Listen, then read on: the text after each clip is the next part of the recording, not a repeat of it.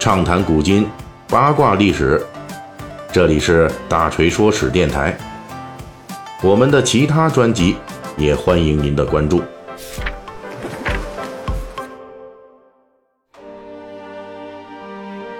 咱们最近几期《三国演义》细节解密呢，一直聊陶谦。这个人在《三国演义》中啊有重要的戏份同时呢又命运比较悲催。此前我们已经介绍了陶谦这个人的优点和短板正如我们前几回所说的，他这个人的优点啊就是比较全面，没有明显的短板这在东汉末年容错率比较低的诸侯争霸中呢，有明显短板的人往往很快就暴露出了致命弱点，然后就死翘翘了。比如我们之前所叙述过的刘虞。韩馥、公孙瓒这些人，而陶谦呢，没有明显短板，啊，那他的容错率呢就相对高一些，因此不会死得快，这就已经属于比较优秀的人。但是同时呢，陶谦的毛病也就在于他的全面属于比较低层次的全面。陶谦的全能啊，大约是就是门门考试都能得八十分的水平，这种全面。一旦遇到几个方面都碾压他的高手敌人的时候，他同样也是没有任何胜算的。他死的速度啊，跟那些有明显短板的人其实是一样快的。而且在东汉末年的真实历史上，陶谦很不幸，就是很快遇到了这样的敌人。这就是临近徐州的曹操集团。在遭到曹操集团第一次进攻徐州的暴打之后，陶谦迅速采取了对策。这就是拉拢驻扎在附近的、同属于一个松散联盟阵营的公孙瓒集团的公孙瓒部将田凯那里的寄居人刘备。说了这么多，其实就是刘备啊。在陶谦看来呢，刘备这种啊具有一定雇佣军性质的职业军人，其内部军事骨干关羽、张飞等人战斗力又很强，而且又有千余人的骑兵加持，属于可以拉拢并作为己用的。不会像吕布那样啊，给招来之后，那徐州之主都不一定是谁了。而且呢，为了迅速拉拢和培养刘备的势力，陶谦还一次性的赠送给了刘备四千人的天下强兵丹阳兵。从后面的事态发展来看，刘备获得这四千精锐的丹阳兵之后，那实力是有了一个飞跃，一下子成了中等实力的诸侯了。而且值得注意的是。当刘备成为丹阳兵首领之一之后，也就相当于被陶谦顺手绑上了丹阳兵在徐州的战车。从这个操作来看，陶谦这一手是玩的挺漂亮的。表面上呢，赠送了一支强军，让刘备立即改换门庭投奔自己。同时，更重要的，丹阳兵本来就是陶谦从外地引进来对抗本地徐州豪强大族的。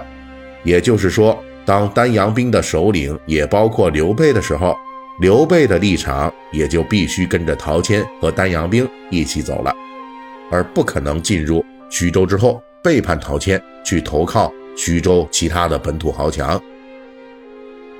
有了这四千人的丹阳兵啊，刘备呢就具备了一定的镇压徐州本土豪强的力量。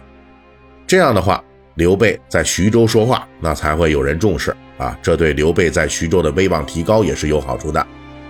当然了，天底下呢没有什么凭空掉下来的馅饼。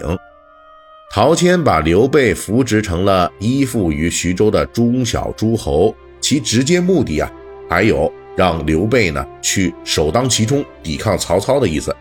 所以，陶谦如果不先给刘备一些人马，光凭刘备原来那一千多这个杂胡骑兵啊，还有这好几千的饥民。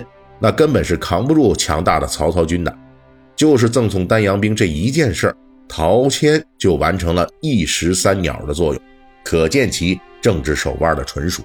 在第一次曹操进攻徐州之战结束后的一段时间里，陶谦曾经对刘备寄予厚望，又给钱呐，又给兵啊，又替他请官这不是陶谦在给自己培养接班人，而是在培养一个替他挡枪子儿的强力型炮灰。作为证据之一，陶谦在邀请刘备之后，把刘备安排在小沛，并向朝廷推荐刘备担任豫州刺史。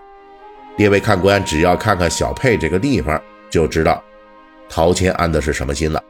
小沛啊，名义上属于豫州，却正好横亘在曹操盘踞的兖州和陶谦的徐州之间。在十年之后，荆州刘表让刘备去守新野，替全荆州在北边顶住曹操的故事，我估计哈，咱们谨慎的怀疑一下，是刘表借鉴了这时候陶谦先干的这么一出。到了公元一百九十四年，也就是陶谦和曹操的彭城大战之后的第二年，曹操再度指挥大军进攻徐州。这次战役中啊，刘备和陶谦的丹阳兵联合与曹操正面刚，但是呢，仍旧是被曹操给打败了。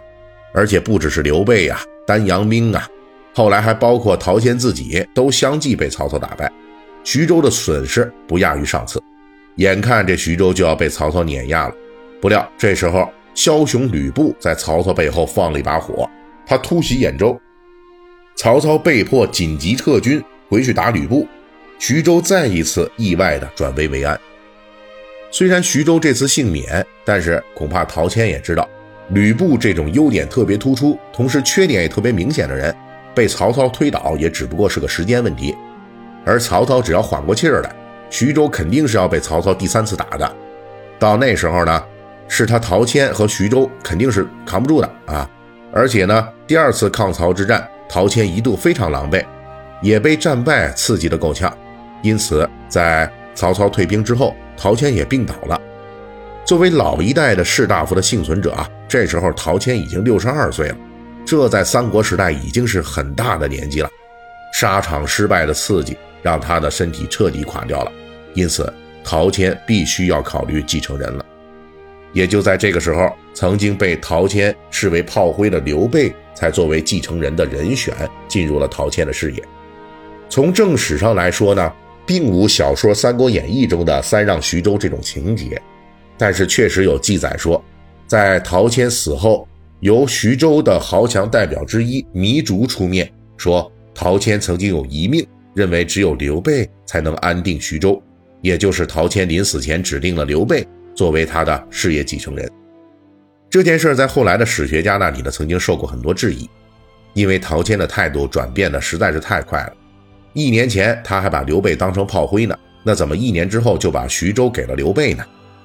大锤呢在这里只能是从合理的角度来推测一下，陶谦并非是对刘备有多么亲近，而是形势发展到这儿了，他只是做了一种最合理的选择罢了。陶谦死后，徐州必然是要。发生势力洗牌的，曾经被陶谦压制的本土豪强必然是死灰复燃，而陶谦带过来的丹阳兵呢，则群龙无首。这种局面肯定要导致双方攻守易势啊！丹阳兵昔日作为陶谦的爪牙，是没少欺负徐州的本土豪强。如果不找一个有点力量的人来稳住局势，那恐怕丹阳兵的下场就不太妙了。